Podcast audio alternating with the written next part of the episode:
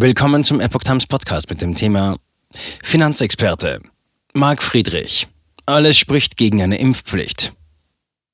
Ein Artikel vom Gastautoren Marc Friedrich vom 17. März 2022.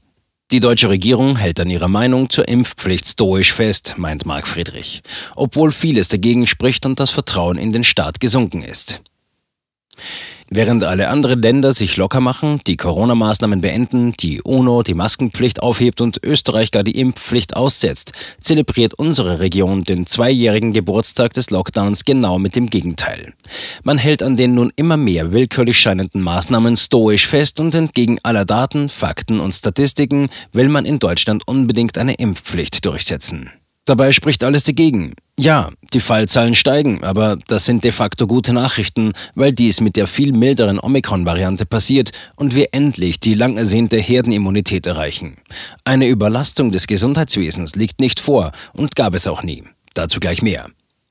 Neben Artikel 2 GG der körperlichen Unversehrtheit spricht auch dagegen, dass der Impfstoff in Rekordzeit aus dem Hut gezaubert wurde und dieser so gut getestet wurde, dass man von Anfang an vorzugeben wusste, dass es keine Langzeitschäden gibt, aber nicht wusste, dass man eine Zweit- und sogar Drittimpfung braucht, um geschützt zu sein, nur um dann diese Aussage ebenso kleinlaut einzukassieren.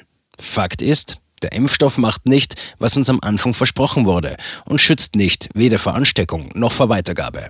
Auch das letzte Narrativ, dass man dann wenigstens mit der Impfung vor einem schweren Verlauf geschützt ist, bröckelt gewaltig in Anbetracht dessen, dass immer mehr geboosterte Patienten auf der Intensivstation liegen.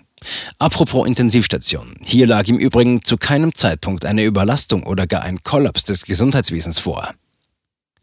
Pfizer und die EU. Warum sollte die einzige Studie, die als Grundlage für die Notfallzulassung des Pfizer-Impfstoffs gilt, 75 Jahre unter Verschluss gehalten werden?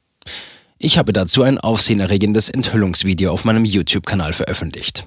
Aus dieser Studie geht dann doch hervor, dass es sehr wohl zu Reaktionen und Nebenwirkungen gekommen ist und sogar zu Todesfällen.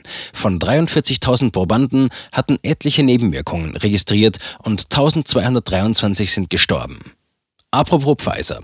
Wieso wurden zwischen der EU und Pfizer Geheimverträge abgeschlossen, in denen explizit die Wirksamkeit des Impfstoffs sowie die Haftung für Schäden ausgeschlossen wurden? Aber damit ist leider noch nicht Schluss. Im Vertrag verpflichtet sich die EU, sich schützend vor den Hersteller zu stellen und alle Schäden und Strafen von ihm abzuwehren. Ich dachte, die EU soll uns Bürger schützen und nicht Pharmakonzerne. Warum braucht man solche Verträge bei einem vermeintlich gut erforschten und sicheren Impfstoff? Welche Laien machen solche Verträge? Wieso wurden von der Bundesregierung 544 Millionen Impfdosen bestellt? Das sind pro Bundesbürger, egal ob groß oder klein, 6,5 Impfungen. Braucht man dafür die Impfpflicht? Das Vertrauen in die Politik ist gesunken. Inwiefern kann man der Politik noch trauen, die an Maskendeals mitverdient hat, die sich Parteitage von Pfizer und Co. sponsern hat lassen und die nachweislich mit falschen und manipulierten Zahlen ihre Bürger manipuliert hat, um sie mit Angst und Schrecken gefügig zu machen? Mit einer Angststrategie, die sogar in einem Papier des Bundesinnenministeriums empfohlen wurde. Eine Politik, die es geschafft hat, die Gesellschaft so stark zu spalten wie seit Jahrzehnten nicht mehr, eigene Bürger ausgegrenzt, diskreditiert und fast für vogelfrei erklärt hat. Sie sehen, es spricht alles gegen eine Impfpflicht. Wir haben keine Pandemie der ungeimpften, wir haben eine Pandemie der Unwahrheiten und der Inkompetenz. Marc Friedrich ist sechsfacher Bestsellerautor, Finanzexperte, gefragter Redner, Vordenker, Freigeist und Gründer der Honorarberatung Friedrich Vermögenssicherung GmbH für Privatpersonen und Unternehmen.